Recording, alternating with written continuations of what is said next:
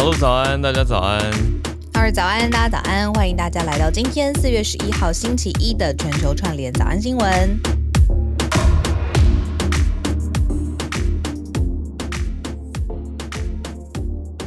大家早，要跟房间里一千个朋友说谢谢，还有你们现在在收听的是排行榜总冠军的节目。快给自己一个掌声！你一定有那个掌声的音效，就是不用自己拍的，就是感觉是很多人可以一起拍的音效。不是，不要 笑声，这个啦，耶！谢谢大家，谢谢大家。为什么混杂的笑声？好，很欢乐啦。没关系，欢可以可以，我可以接受混杂的笑声，总比哭声好。我跟你说，因为这件事情啊，好非常好笑，嗯、就是我是昨天睡前看到，然后你是今天起来才看到，对不对？我今天早上看到，吓死吓歪。所以我觉得我们两个的感知有点温差，因为我反而是一个紧张状态。为什么？很奇怪，我是那种如果就是我们现在跑到榜的很前面，我反而觉得很紧张。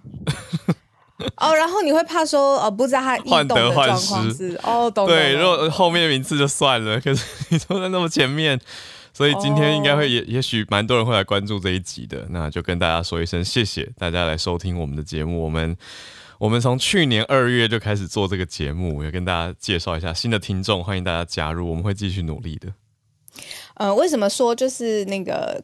笑声总比哭声好呢，是因为刚刚浩尔有说嘛，从去年二月到现在，因为这个节目颇早，然后那个浩尔跟我在这个节目之前，其实都是算是稍微比较晚睡，那浩尔可能更晚这样。子，然后所以我们调过来的 这一段日子，就是我们自己哭声是比笑声多的，就是。N 多个你不知道，就是呃呃很冷的早上啊，或者前一天晚上我们还在开会，开到很晚，然后可能不到几个小时之后，我们又在开会，因为要 on 节目了。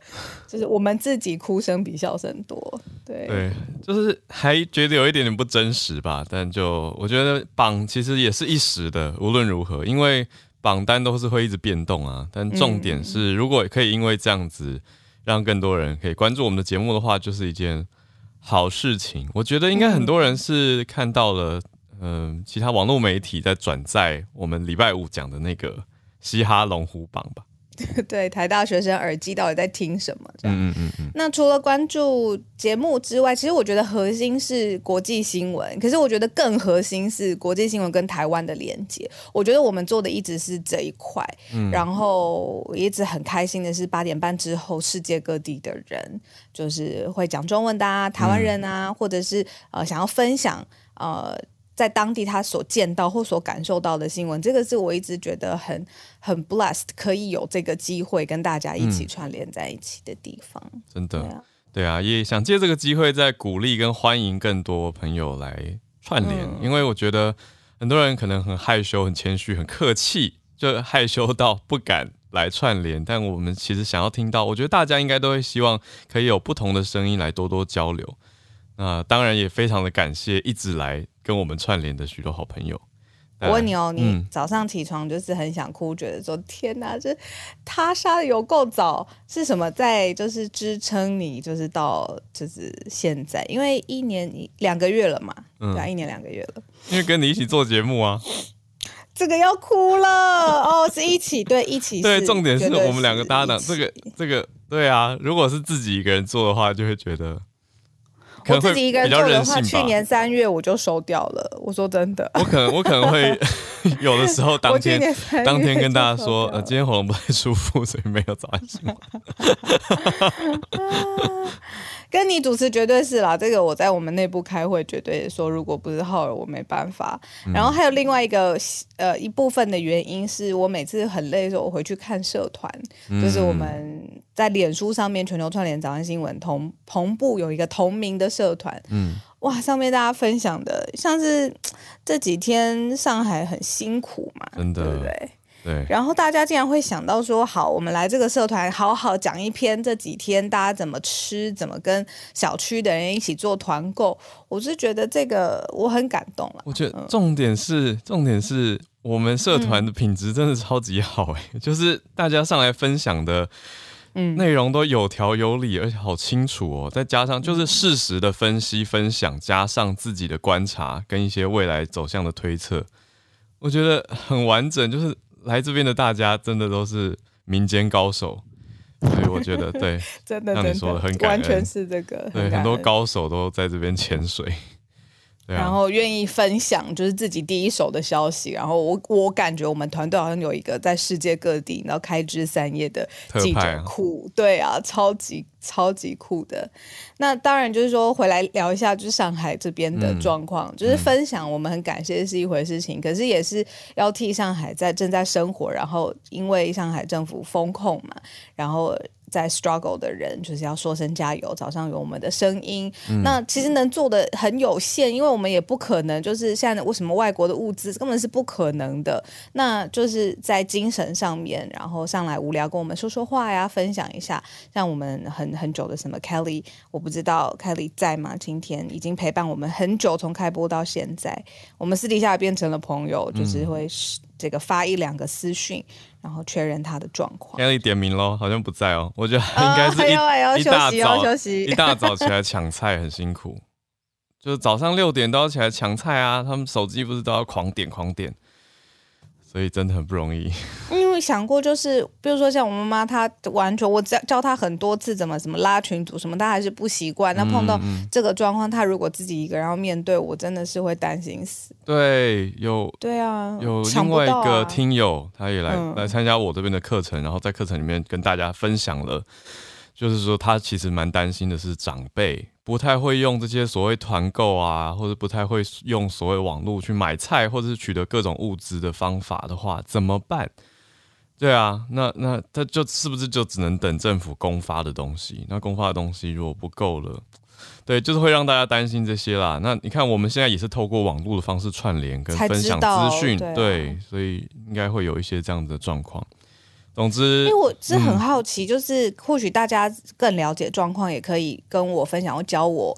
呃，我一直以为就是这样，中中国政府有就是这个嗯手腕或者铁腕一定要封控，是因为他已经确认好，比如说外送的能量，因为这么多，比如说好，就算军人、警方好了，应该也是可以，比如说人力上面调控之后，他觉得说嗯可以了，我准备好了，所以我才封控。然后现在看起来是封控之后才发现说，哎，这个外送的人不够。嗯、那这个前后顺序，嗯嗯嗯、还是说他真的就是想说，好，疫情爆发了，我不管怎么样，三七二十一先控再说。对，这样。对啊，可以教我一下。就是看到蛮多消息的啦，包括外送的能量好像不太够了，有点混乱。再加上另外一点是，前几天也看到上海有有民众就冲到街上受不了了，在抗议。那当然就会会被抓起来啊。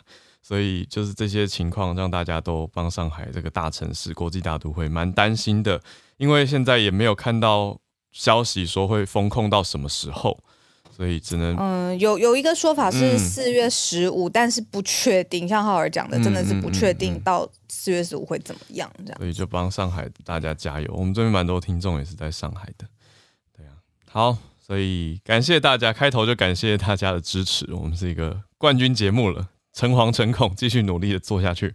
好，那我们也在探讨一些改版的可能性，会再跟大家公布更多的消息。那我们来关注一下国际上其他地方的大事跟消息吧。好，我们就先从第一题开始看起哦。好，法国总统大选，当然这个要看啦，还没选完，可是现在第一次的投票已经结束了。啊，明显的看到马克宏胜出，那他的对手呢？我觉得有趣的是，本来中文媒体很多都把它翻成勒庞，就是它叫 Le Pen。那，嗯，猫咪怎么了？好，他在教我们正确的翻译要怎么讲。他说他知道。好，也让大家知道，而且我们节目会有猫的声音。好，那现在翻译常常是取叫勒庞，她是一位女性啦。那，嗯，她的在国际媒体的观点里面，把它切分在稍微是比较极右派的候选人，好，那他的对手勒鹏呢，现在是落后马克宏的状态。那他们的大选呢，即将在二十五号要决胜负，我们就继续关注一下目前的战况，还有接下来的展望如何。那第二题则是美国终于以国会的角度签署通呃，然后经过总统签署通过，要禁止俄国的能源，这个是蛮大的一则消息。嗯，好，我们继续来看第三题。嗯、习近平他在这个特殊的时间点，他说。冬奥啊，这整个过程当中应该要得防疫金牌。嗯，我在觉得这个时间点跟这个说法上面，真的有很多可以讨论的。我们待会来可以跟大家一起聊一下。对，就冬季奥运已经过去一段时间了，可是在这几天，习近平嗯、呃、发表了这样子的想法跟说法，就让大家有一点哎，为什么在这个时候这样讲呢？那冬奥的防疫。真的做得这么好吗？我们就来看一下。那第四题是要提醒大家注意的哦。等一下会讲到两个城市，说不定有一些听友手机有装，那就赶快删掉吧。为什么呢？有查到两款城市遭到木马程式入侵了，所以许多人的银行账号密码被泄露，是不是有五万？有到五万人吗？嗯，有受害的人，所以蛮多的，大家要小心一下。我们等一下讲一下是叫什么城市的名字。两款都是伪装成，应该说那两款都应该是本来是好意啦，就是那种清除手机空间的那种软体。嗯，可是要小心一下。我们等一下跟大家分享一下细节，就先从法国总统大选的更新来跟大家分享。嗯，二零二二法国主要的总统大选的候选人呢，现在两强相争的是四十四岁的马克宏，还有五十三岁的雷鹏，翻译名啊。那这个马克宏他过去是经济产业数位部长，他的这个经历上面呃比较呃偏数位经济啊，然后中间温和。那他的这个竞争对手雷鹏呢，他现在民调支持度大约百分之二十一，像刚才浩尔所说的，在划分上面呢算是极右派。那过去的背背景呢是司法跟律师相关的。好，那每一次总统大选的时候呢，在任的总统他一定有携带一定的曝光量跟行政的资源，所以本身上面就有一定的优势。我们来举个例子，例如说乌俄战争刚刚开始爆发的时候，当时呢马克宏他做了一件事情，他做了一个二十四小时的电话穿梭外交。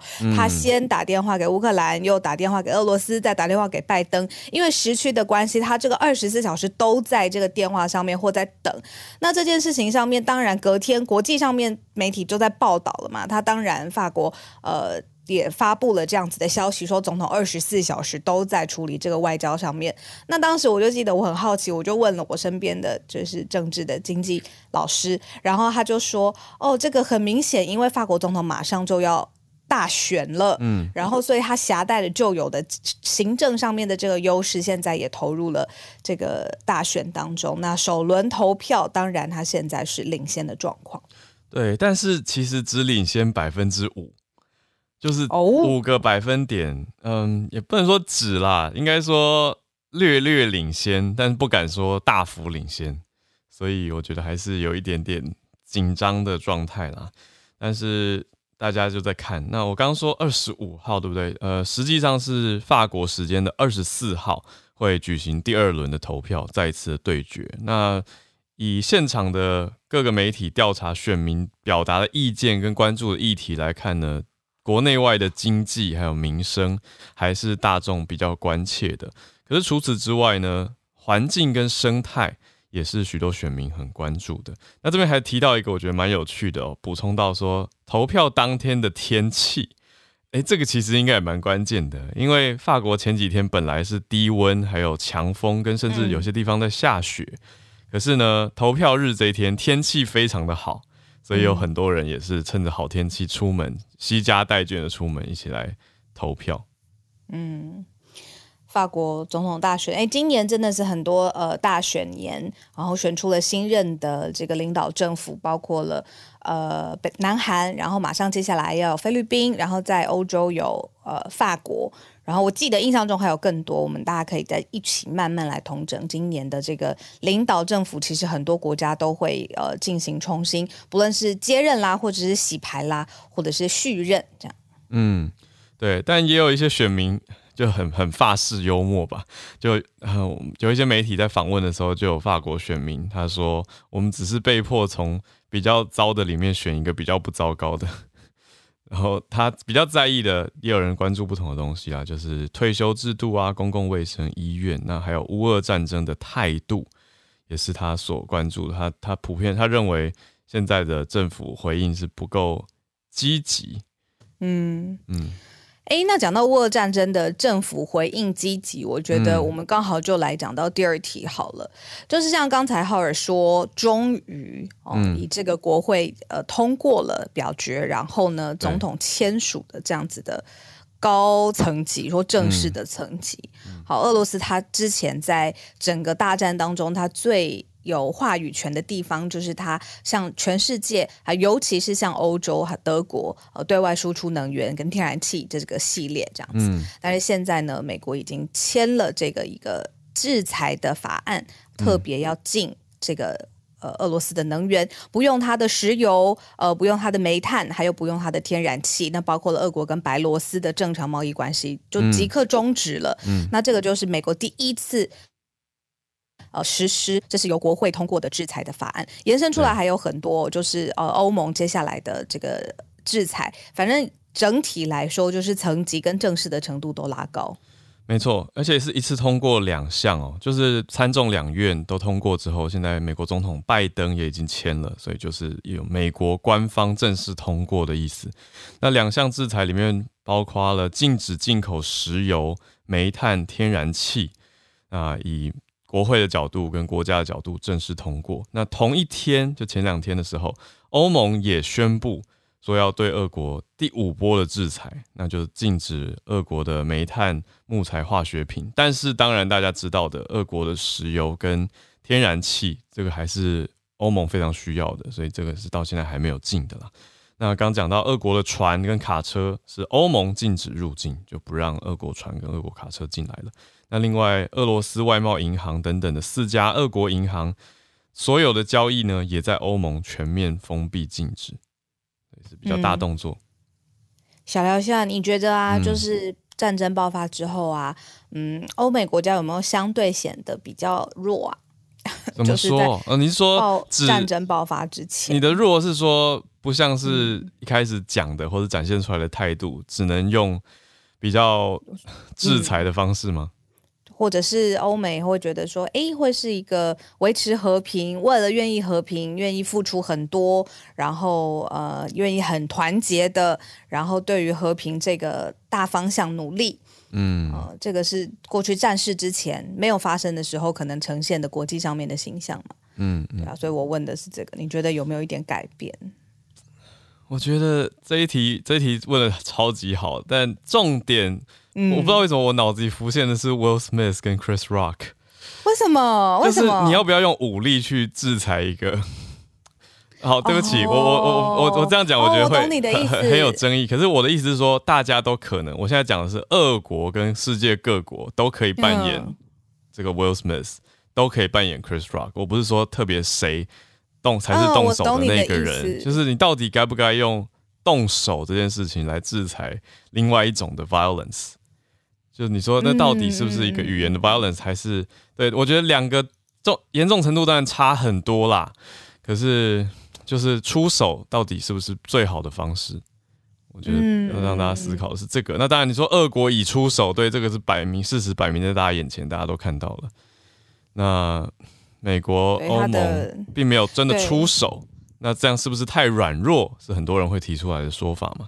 嗯，但我可是你也觉得还是用一个更，比如说国际的合约上，或者是你看现在也签署了法案上面了嘛，都经济制裁上面去做出他们觉得说合意的，呃，有有办法遏阻的方式，嗯，啊，其实有很多很多不同的角度啦，而且你看战事已经六七十年没有发生了，就是现在在位的领导人可能也没有想到，就是说要为了这一天做好万全的。好了，可能有想到，就是要做好准备，嗯、只是没想到真的会发生这样子。嗯、坦白说，因为战争现在一个多月了嘛，我一开始是对欧美生气的，我会觉得说你们 do something，我会觉得你们在干嘛？就只在旁边签一些这些，嗯、然后喊一些说啊不要怎样怎样，我要制裁你们啊。然后开会开会。一开始真的觉得他蛮弱的，就会觉得说为什么不帮忙打？可是后来看了各各家分析，跟自己阅读很多、了解很多以后，理解到说。也不是说随便要打就打，就是牵一发动全身啊。就大家应该也不乐见大战在任何一个角落爆发。对啊，我有问过美国的朋友，他就说美国，你看经经过了，比如说你看越战，然后还有呃之前伊拉克的事情，然后阿富汗、伊拉克所有所有相关中东的战争，他们说现在美国人已经对于海外的战争没有 appetite，他就用这个字，他就说不会不会对于海外的战争有兴趣了。那、嗯、他们现在就是。好，不用这个方向。然后美国自己本身有很多疫情啊、税、嗯、啊、通膨啊，很多事情要处理。那他们现在用的是经济，所以现在我们看到的是正式通过禁止俄罗斯的这个石油啊、天然气等。那你觉得呢？嗯，我觉得美国有相对显得弱，诶，就是在气势上。嗯就是倒倒是不是说不武力出兵这件事情，就是整个处理，嗯、呃，从呃不止这件事情哦，还有包括呃撤兵啊，一些态度跟外交还有军事的选择，啊，嗯，还有步骤上，就是会让我们觉得说，哎，这个是不是我们印象当中的美国，可能重新要来，还要再认识一下，这是我最近的感觉。嗯嗯嗯嗯，对，那你看一方相对如果显弱。的话，那另外一方是不是就会趁机大声？我觉得铁定是的嘛。是啊，俄国是俄国的确是一直很大声。那另外还有中国也是蛮大声。我们就来讲第三题的中国吧。第三题讲到习近平说，他觉得冬季奥运的防疫做得很好，应该要得到金牌。那不好意思，我就请问一句，可以这样子带他说话吗？就是那你怎么会在现在说这件事情呢？那上海对你来说也是防疫很好嘛？就是吃不到蛋跟牛奶的这些人，他如果听到这句话，他心里会有什么样扎针的感受？嗯，而且除了上海以外，我也谢谢我们的听友有分享啊，就是讲到说东北，其实比如说长春、吉林这些地方。听友告诉我，我才知道，就是说，其实更早就有很严重的疫情，可是，在媒体上是比上海更无消无息的，好像、哦、你知道，媒体不报、不不关注，大家就就会忘记嘛。中国这么大，就还以为没有这件事嘞，就好像没事一样。会，的确，我觉得这个现在这个时间点讲这件事情蛮不妥的。嗯，就嗯，然后是不是也是我从那个社团？看到，就除了上海之外，广州是不是有一天半夜大家睡到一半被叫出去，要集体的呃普筛，因为他们觉得那个。确诊数已经太多了，然后所以广州有一天是半夜，然后隔天就已经全部的人要去普筛了，这样子也是我在社团上面看到朋友分享。当然我这边要强调就是说，这些是自发性的上来呃分享他看到的情况。那呃我们通常就是也是希望就是哦，如果是新闻报道的话，也可以转述来源这样。但这个是我在社团上面看到广州现在也有。那所以因为上海发生现在封控。时间已经拉长了，那广州很怕同样的事情会发生，所以广州就开始去抢物资，因为怕说同样的情况也会在广州呈现。广州也是大到不行、先进到不行的城市，嗯、对对啊，你看换就情况这么不好，所以我觉得换一个角度来看的话，习近平这样做法是不是在安定大家的心？就是会觉得，嗯，表示有乱哦，就是需要安定一下大家的一些想法，所以才要有这样子的说法。那我仔细看一下这说法里面有意思的，或者是比较微妙的地方是，刚刚的金牌论啊，呃，习近平是引述外国的运动员说法，说有外国运动员说，如果防疫有金牌，中国应该得到一枚。的意思是，哦、这不是他的 original statement，而是他引用，强调、啊，对，是强调的，对，没错，嗯嗯，是强调的，哦、没有错。但是一直在跟大家呼吁说，中国的防疫政策啊，经过了考验啊，那为全球的防疫还有举办国际重大活动提供了很有帮助的经验等等等。那我觉得你讲的蛮有道理，可能是现在担心他要安定大家的心，嗯，他要出来说了，嗯、对啊，所以还是帮。我们的听友们 加油！就是现在正在苦撑的大家，真的不容易。好，那也欢迎大家分享消息。嗯嗯嗯嗯，欢迎大家。我刚刚想讲的事情是，我记得我有看过一句话，是一句类似说你叫政治名言或者是什么的。他是说，现代生活的饥荒啊，都不是真的是食物上面的短缺造成的啦。就是最近我们的生活这样，当然未来很难讲。他都说政饥荒上面其实都是政治决定上面造成的。那现在上海不到饥荒吧，对不对？我我感觉起来是食物配送上面出现很大量能的问题。嗯，对。但是政策上面的决议的确是的确是很重要。不是饥荒啦，对，不对，不到饥荒，对对对，是配送量的，没错没错没错，是物流方面运送，那配送人员等等的情况。好，那就只能说加油。好，那我们来到今天的最后一题，要提醒大家要小心什么城市呢？就先讲一下哦。资讯安全公司发现是在 Google Play 里面有两款 App，两个 APP。有暗藏木马的病毒直接窃取你的银行登录账号密码，哦，我觉得听了觉得很恐怖。那跟大家讲一下是哪两款，就如果你有从 Google Play 下载的话呢，一个叫做 Fast Cleaner，一个叫做 Pocket Screencaster。那下载以后，木马病毒就会进到你的手机里面，所以如果有的话，赶快去删掉吧，赶快注意一下，已经有五万人的呃银行账密被窃取受害了。要非常非常小心。好，那这个研究报告里面找到的是有一个资讯安全公司，它叫做 Three Fabric，它找到了一个新型变种的恶意软体，这个软体的名字叫做 Octo，就是英文的八那个字根的 Octo。好，那大家知道 October 以前是八月嘛？然后后来、啊、真的吗？因为是后来加了 July and August，然后然后才往后。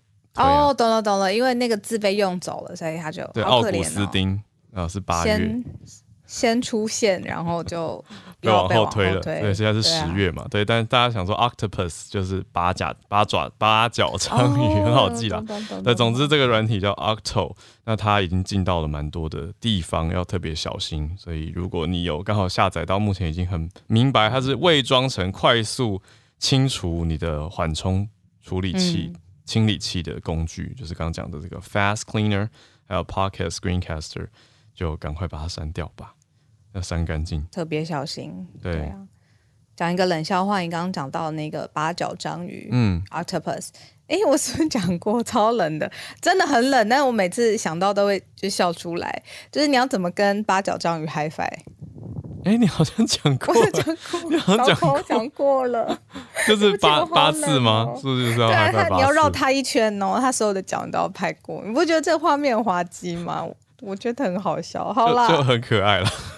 对啊，八角章鱼的 High Five 有，我记得有，我记得你讲过，因为那个时候我想了很久，然后最后好像因为很冷啊，讲不出来。然后你公布答案以后，我就觉得每次都被骂。到底重点是什么？就是我觉得很可爱，我觉得这个人可以，就是要去八角全部拍过的这个人很可爱，这样子。哦，就有一种 High Five 一圈的画面。对，好，大家可以跟小鹿八角章一圈。虽然只有两只手，好，OK。那我们时间来到八点三十分，刚好进到全球串联的时间。欢迎大家今天礼拜一的早上来跟大家分享一下你所关注的消息哦。还有我们许多不同时区的听友，不管你现在还在礼拜天还是什么时间，都可以来跟我们分享你所关注到的消息。只要举手在。因为我们现在在 Clubhouse 里面嘛，你知道在你的 Bio 稍微放一些关键字或者是一行的标题，那我们就会看看，哎，举手的人有哪些，来安排一下今天的时间跟分享的大家有谁，就来一一的邀请喽。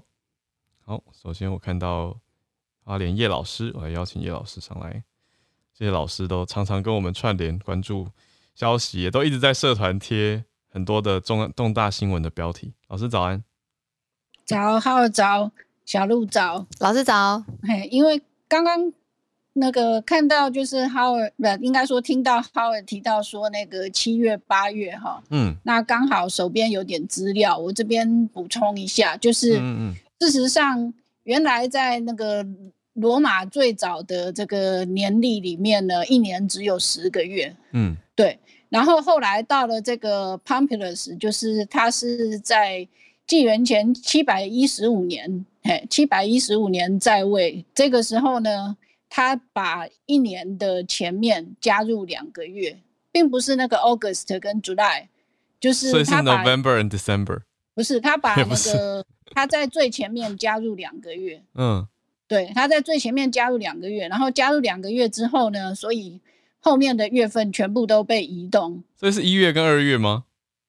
哎、欸，我现在一下子，我我查一下，我的那个就是因为我的记忆有点模糊。我记得就是塞了两个月进来。对，就是塞了两个月，但是它是塞在前面。嗯、OK，它是塞在前面。那它塞在前面之后呢，后来就就是这个那个七月跟八月就被移到九月跟十月。嗯嗯，就是原来的五月跟六月被改成 July 跟 August。嗯，我们现在知道的那个就是年历就变成这个样子，嗯、这样子。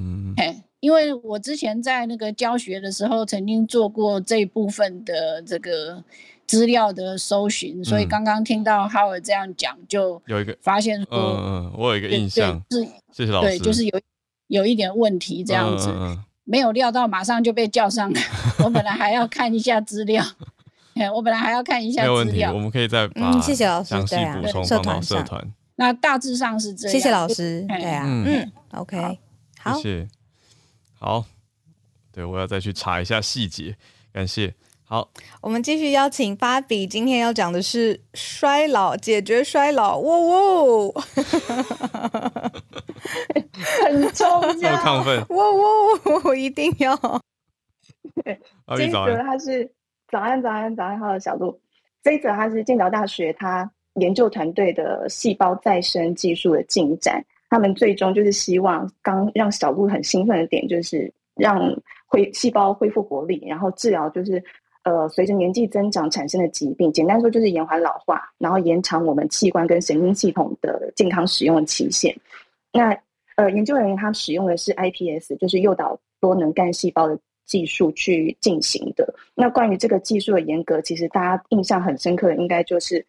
呃，有一则新闻是在一九九六年，那个英国的罗斯林研究所，他取出了一头母羊的乳腺细胞核，再把它移植到事先摘除了细胞核的受精卵当中，就是利用化学的方法刺激了受精卵发育之后，放入就是一头母羊的子宫里面，最后诞生的就是复制羊多利。那这个利用生物技术由无性生殖，嗯、然后跟原个体有完全相同基因的组成之的那个后代过程，就是被称为克隆技术。嗯，那到了零六年的时候，其实日本京都大学的教授三中生明，他就是把克隆技术简化了，他是制造出了这个诱导性的多能干细胞 iPS，那它是可以就是可以使皮肤或是血细胞。重新编程变成一个多能状态，就是它可以变成我们人体当中任何的一个细胞类型。呃，最后就是应用在比如说生发上面好了，就是可以让死掉的毛囊重新复活，长出头发。所以呃，也是可以就是制造出人工的皮肤。这个巨大的突破就是让他在一二年的时候拿到了诺贝尔的生理学跟医学奖。嗯、那这一次呢，重点就是在研究人员他们在实验的天数跟一些细节上面做了调整。让一个五十八岁的皮肤细胞上面使用 iPS 技术，那大概十二天之后，这个皮肤细胞居然被活化了，然后结果是直接回春三十岁。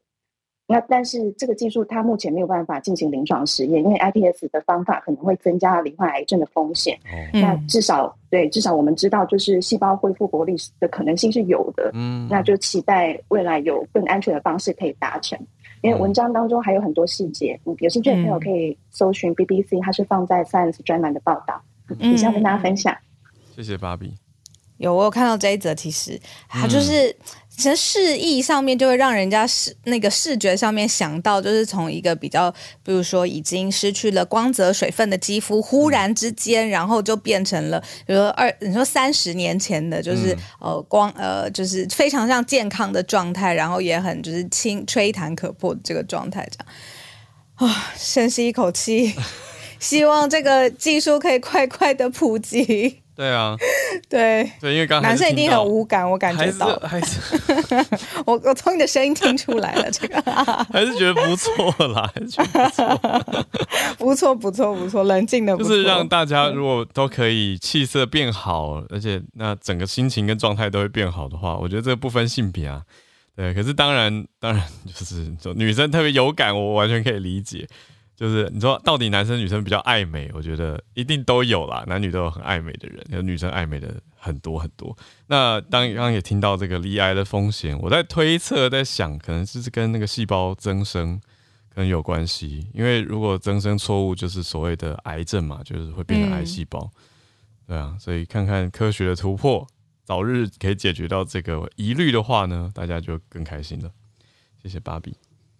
好，那我们接下来邀请 Arthur。Hi，Arthur 早，早安。嗨，小艾早，哈喽早，大家早。那今天跟大家分享的消息就是，我今天看到了一则消息，在 CNN 就说，美国的银行现在正在从俄罗斯的的债务中利用它赚大钱。那基本上我们之前就讲，很多美国的银行其实基本上就停止了他们在俄罗斯的业务。嗯，那在这并不表示他们停止赚俄罗斯的，因跟俄罗斯跟乌克兰相有相关的钱啊。嗯，那基本上他们现在是利用的做法就是利用俄罗斯的，他现在有大量的的国债跟公司债流通在外嘛。那在这个时候，因为普丁的俄罗斯入侵乌克兰以后，整个乌克兰的债就大幅滑落，它的价钱就会变得很便宜。嗯，那很多人手上有乌克兰债，很多人会会怕。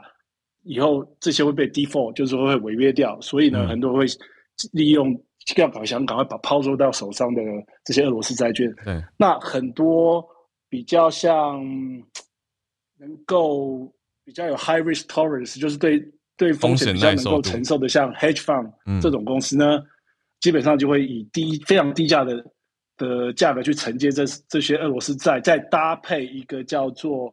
所谓的 credit default swaps 有点像是违约保险这种这种契约，嗯，那这样的做法呢，就变成说他会用很低的价格买到这些债债券以后，再付一些钱做保险金。当如果这个 default 的时候，他可以得到那个 counterparty，就是对方把钱全额付给他，有点类似买保险的概念，啊、嗯，那中间的银行像 JP Morgan 啊、Goldman 啊这些银行做。Market maker 就是他们做做撮合方，就从撮合这些交易后，从这边抽到一些手续费上的利润，然后再加上那个，如果真的这些 default 掉的没有 default 的时候，这些卖这些 credit default swap 的人，他可以从中捞到一大笔的这些所谓的保险费。所以从二月二十四号到四月七号，就是俄乌开战这段期间啊，嗯，俄罗斯的债券的交易量。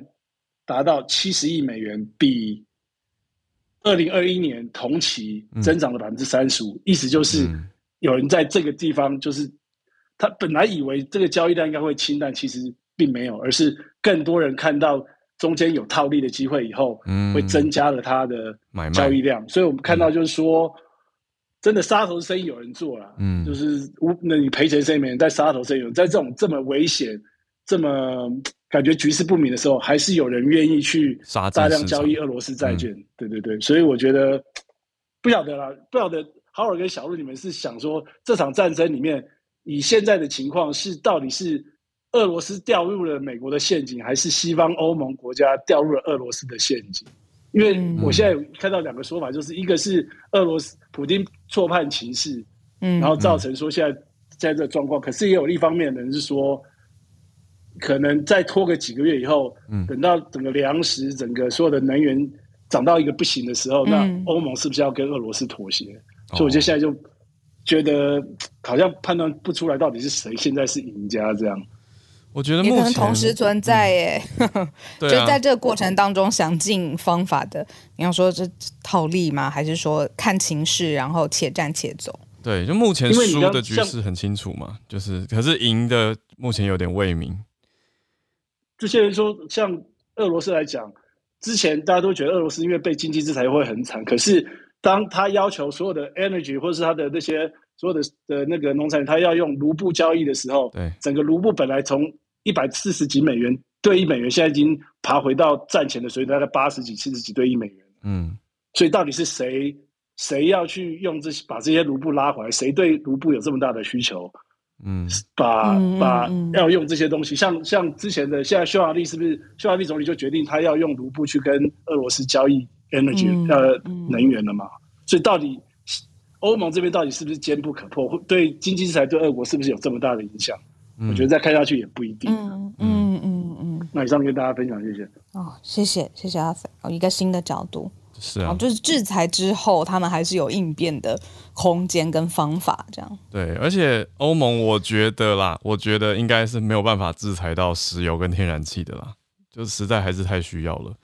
所以这一块，像刚刚讲的那些木材啊、化学品等等，已经制裁，我觉得已经很重了。可是之后会不会妥协放宽？那到底要撑到什么时候？其实就真的是大家说不准，到底会打到什么时候，嗯、要看到时候情况而定。聊天室说，就是在赚金融战争财，嗯，然后说是呃金融联动操作，嗯。嗯，是啊，好，right，非常谢谢好，那好。对啊，我们就接下来的时间留给孔医师了，嗯，好。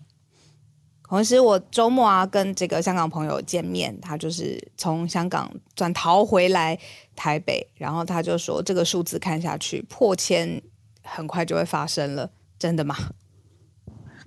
你说台湾吗？对，台湾，台湾。OK OK，哎，先恭喜第一名，哎，哎，谢谢，谢谢医师，医师是一起的，竟然。原来今天听说到最大的秘辛是，如果小鹿一个人做，三月就要收了。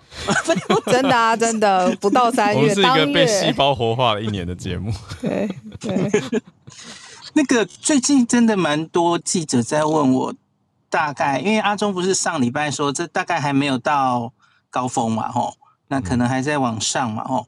那我先说这几天的观察，大家有没有看到这几天的数字啊？三百、四百、四百这样子，吼。其实它某种程度还是被压的，因为因为大家自己，你可以回头去看香港那个时候过年玩，哦，那个真的就叫做指数型上升嘛，因为它真的就有一段时间它就是两倍两倍直接上去了，嗯。嗯，哦，或什么一点六倍，你就大概有一个这样同样一个斜率上去直冲上去哦，我我觉得我们这个数字还是商号被压住的，因为我们还是前线是蛮努力在疫调在框列的嘛，吼。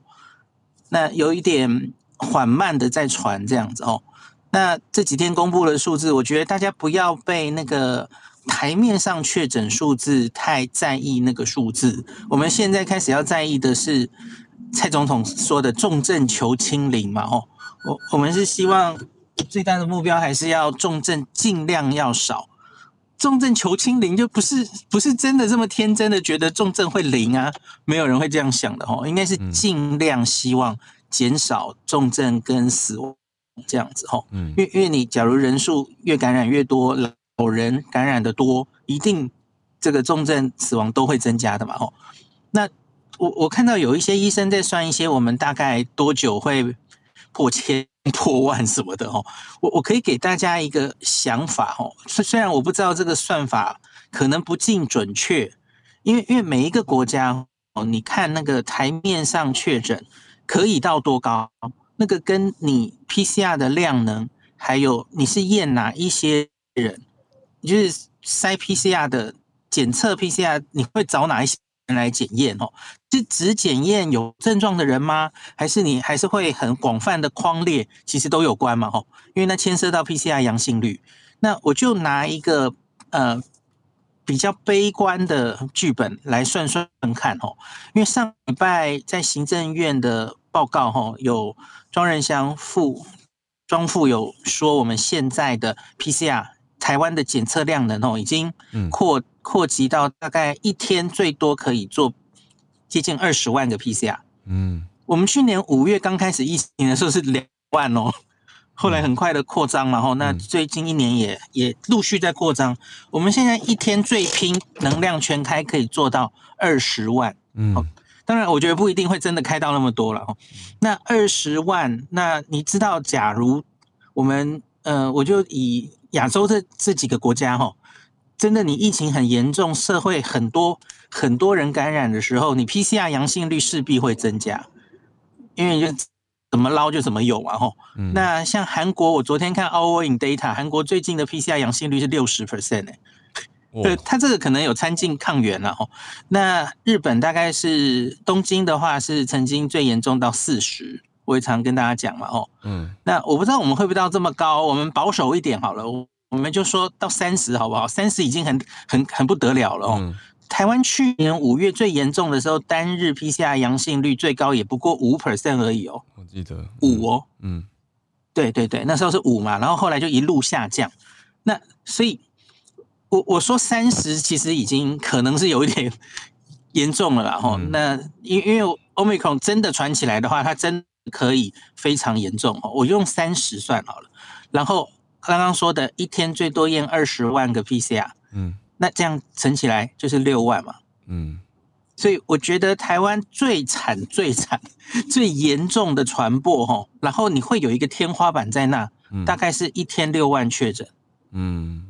那假如我我们真的看到六万的时候，好，那个时候绝对不是真的只是六万，因为可能就只是冰山一角了嘛。对，就就事实上被感染人一定更多。嗯，其实香港也是类似这样的情形，然后只是因为香港台面上现在是一百，我记得是一百一十八万人确诊吧，吼。那可是港大的模型早就估，大概已经香港超过一半的人这一波都被感染到了，吼，大概也许是超过四百万人了这样子，吼。所以这是。最严重、最严重的情形之下，可是我个人觉得台湾大概不至于会到那个状况，嗯，因因为现在政府喊出来，其实就是我们没有完全想要一下子就达到这么多人感染，因为这样会出事嘛，哦，所以我们还是会尽量做一些防疫措施，让它传的不要那么快了，吼。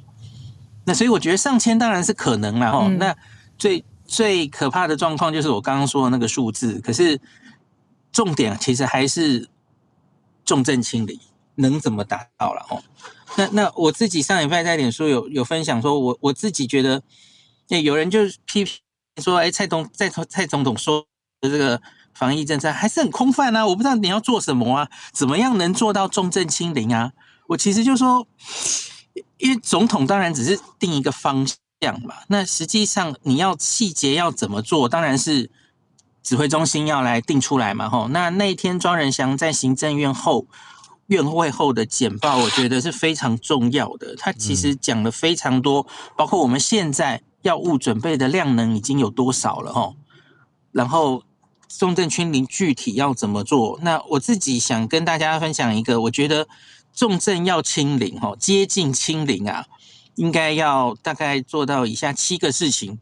简单的跟大家讲哦，嗯，第一个就是尽量不要传到年长者，嗯，就我们此后所有的框列，所有的防疫政策哦，然后你再定定在什么场域要做什么防疫政策，你要考虑的就是年长者会不会在这里出现，嗯，然后比方说在这个家庭里面，我们上礼拜公布了一个很重要的，可以在居家嘛，哦，轻症可以在家的一个试行方案，哦，我觉得。里面就是考虑嘛，吼，你同住家人假如都在六十五岁以下，那可以。可是假如有六十五岁以上，那就不行了，吼，就不能在家隔离，就是类似这样的考虑。只要牵涉到老人家的就，就就一定要要小心，吼，可能要偏严格这样子，吼。那第二个就是同时进行的，你要继续提高老人家。那不只是老人家哦，不只是看年龄哦，有慢性病的人也是一定一样哦。嗯，你是一个四十岁有糖尿病的人是一样高风险哦。嗯，那第三季施打率，这群人的第三季施打率要越高越好。嗯，那我有注意到那个中央补助的哈，原本到四月十号那个打五百块，对对对，延长五五百块，这个延长到五月底了哈，那就是请大家可以把握机会。那第三个就是例行轻重症分流了哈，因为我觉得在初期，我们现在重症的人其实还很少嘛哈，嗯，现在增加到十例十多例吧哈，那其实还相对还很少，所以就像香港在过年那个时候刚开始的时候哈，这个病可怕的是它一开始是是会用轻症瘫痪你的哈，因为很多轻症确诊嘛，香港也是，呃，对不起，呃，中上海也是嘛，上海。台面上前几天宣称，他们现在上海已经十三万例确诊，他们说他们只有一例重症，我我不是很确定这个数字是不是真的哦。可是他们问题反而是出在那十三万确诊，他全部都要把他送方舱，送哪里去隔离，所以在这里非常的瘫痪哦。所以他是用轻症瘫痪你的哦，所以因此我们的轻重症分流一定要做得非常好才行哦。那我觉得有一个非常重要的重点，就是上礼拜五公布草案的这个居家照护计划哦，大家有兴趣都可以去了解一下。就是我我个人这两天在 IG 跟 FB 做了一个 一个意见调查哦，就说你赞不赞成这个？假如确诊就在家，轻症就在家。嗯，诶，这个我觉得我们大家的接受度比我想象中高诶。好像是八十七 percent 都不赞成，在在我的 TA 里面，然后，嗯嗯嗯，那因为因为我觉得我原来有一点担心，大家会不会对这件事情有点担心？比方说，你亲症在家，我会不会传给医院吗？对对，或是我会不会传给家人？我会不会传给邻居？哈、哦，哦、有人可能会有这种 concern，或是我重症的话怎么办？这样，可是我发现经过这一阵子，然后。已经变成 Omicron，然后大家有被喂教之后，好像大家没有太担心这件事。我觉得也有可能是因为医师的调查是在医师的社群，所以大家都对对，那是我的 TA。对，因为我看指挥中心的脸书下面就，对对对，脸书指挥中心的 FB 下面一堆恐慌仔，可以理解啦，就是会会讲得很严重。对，所以我觉得这要持续，这要持续沟通。像新北要开始试行了嘛？哦，嗯嗯。那总之就是医院的量能要留给有重症风险的确诊者，嗯，然后也也不能排挤到别的别的病，还是需要一。你假如因为有些人像是去年常发生的是，嗯，有些人有一些慢性病或者癌症或者什么，就因此不敢去医院，就被 delay 治疗。对啊，对，很多超级多不不应该让它发生。嗯，上海现在也有这种状况哈，嗯，那你在家里。我们医医医疗上最担心的问题就是，你假如转重症了，嗯，要及时送医了，而且是要靠民众自己，嗯嗯，主动来发现的这件事，这很需要一直沟通了哦。对，那我看新北他们现在是有启用什么热线咨询啊，然后远距医疗等等的，然后可能会发一个手册吧，哦，手册上就会告诉你，你看到什么状况的时候，要要赶快求救等等的，哦。嗯然后我上礼拜四在有话好说的节目有分享，大家东京发给大家的手册哦，嗯，就是你在家里看到哪一些状况，呃，要赶快求救，有一些是马上要送医的，有一些就是还好，你可能就是赶快找到人咨询，看要，因为他们可以远端开药的哦，我我不太确定台湾这里要怎么做，可能还要等新北先看看他们怎么做哦。然后第四个就是中重症患者或是有重症风险者，他们确诊的话。他们不是居家的条件嘛？吼，他们可能就要优先收治到现在，大概就是集中检疫所或是医院嘛？吼，嗯，那这个要非常顺，因为我们现在要抢时间哦，因为我们现有的口服药物，吼，口服药物要在有症状的五天内给才来得及，你要在病毒量还没有太高、还没有进展到肺炎的时候给，才能有效的。预防它后续变成重症哦，嗯，所以这是抢时间哦，嗯，然后再来就是药物分量了哦。上礼拜报告是说，我们至少要准备人口的三 percent，嗯，那大概就是六十九万个疗程。那目前我们还不够哦，我们目前包括打针的瑞德西韦，然后辉瑞还有默克，我们都有了哈。可是总共现在目前大概是两万三千疗程。那现阶段当然看起来还是够用了哈，可是阿中有说这两三天可能就会有新的订单的消息哈。嗯，那全世界都在抢药，所以 这个可能也也不是你想抢就可以一定很顺利的抢到这样子哈。嗯，总之政府会持续努力准备这样。那最后一点就是医护人力要足够哈，因为我们在这一波的 Omicron 看到国外很多状况，就是医护人员自己都被感染了。对。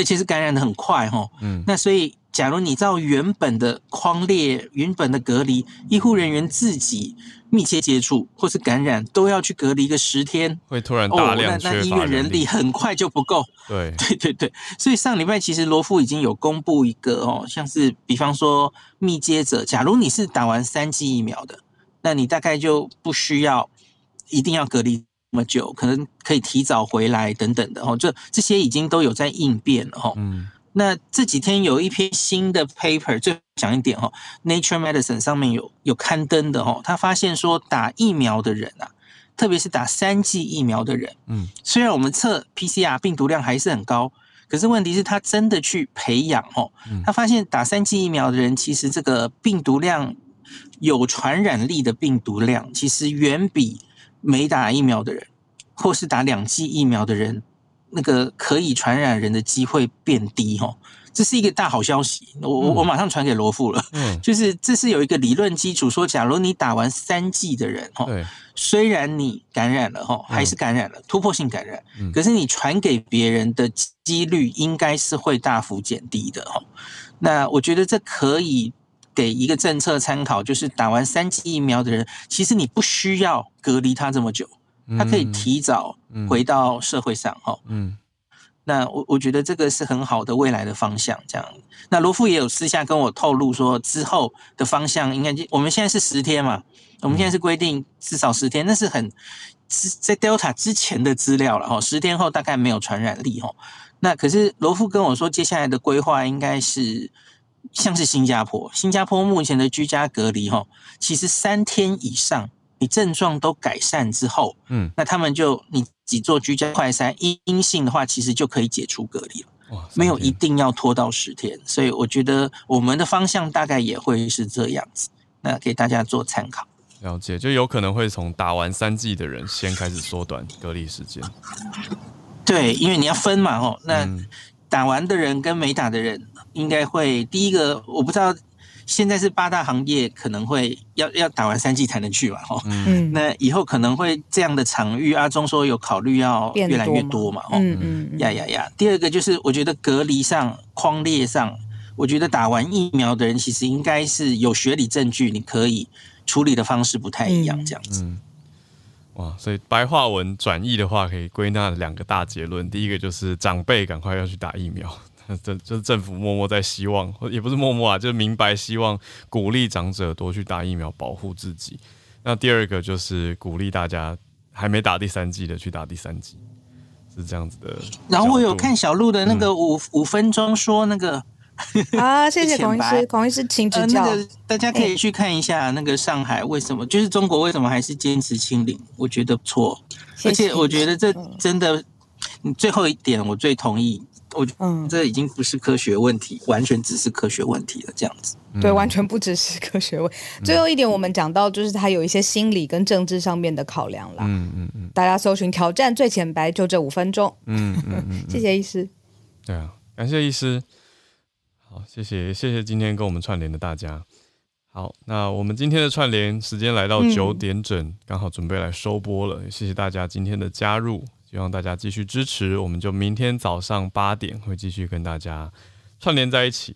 那也多帮我们把节目分享给你身边的亲朋好友，让大家一起来关注更多台湾跟国际之间的大小事的连接，还有防疫等等这么重要的事情。好，那。记得就是我为了延续我们在排行榜上面的时间，可以这么说吗？这么多朋友都在做 podcast，才这样讲。好，就是可以到我们房间最顶端有这个 podcast 的连接，可以把它订阅起来。这样子，因为订阅应该也算是那个衡量排行榜指标当中很重要的。对呀、啊，所以大家可以帮我们订阅起来，然后留五颗。新的评论哦，四颗星就 好了。我们也接受诚心虚心。我前几天看了 Apple Podcast 对外公布了一些数据，好像留言、啊、留言跟评分不影响排行。哦，那那大家 尽量留上来跟我们分享早餐吃什么。所以大家只可以来我们社团留言聊天，但是 Podcast 呢，只要订阅跟收听就好了。我觉得收听就非常感谢了。Oh, okay, okay. 对，那重点是订阅、收听跟分享。就是你有在分享这个 podcast 得到很多人分享，很多人订阅，跟很多人收听续听的话呢，他都会在排行榜上有更好的表现。哈，我们要找时间庆功了，一年多下来，竟然有一个这样子的，谢谢大家给我们这样子的机会可以庆功，真的。好，啊、我们来好好规划一下，谢谢大家，谢谢大家，明天见，明天早上继续跟大家串联在一起，我们明天见，大家拜拜。拜拜。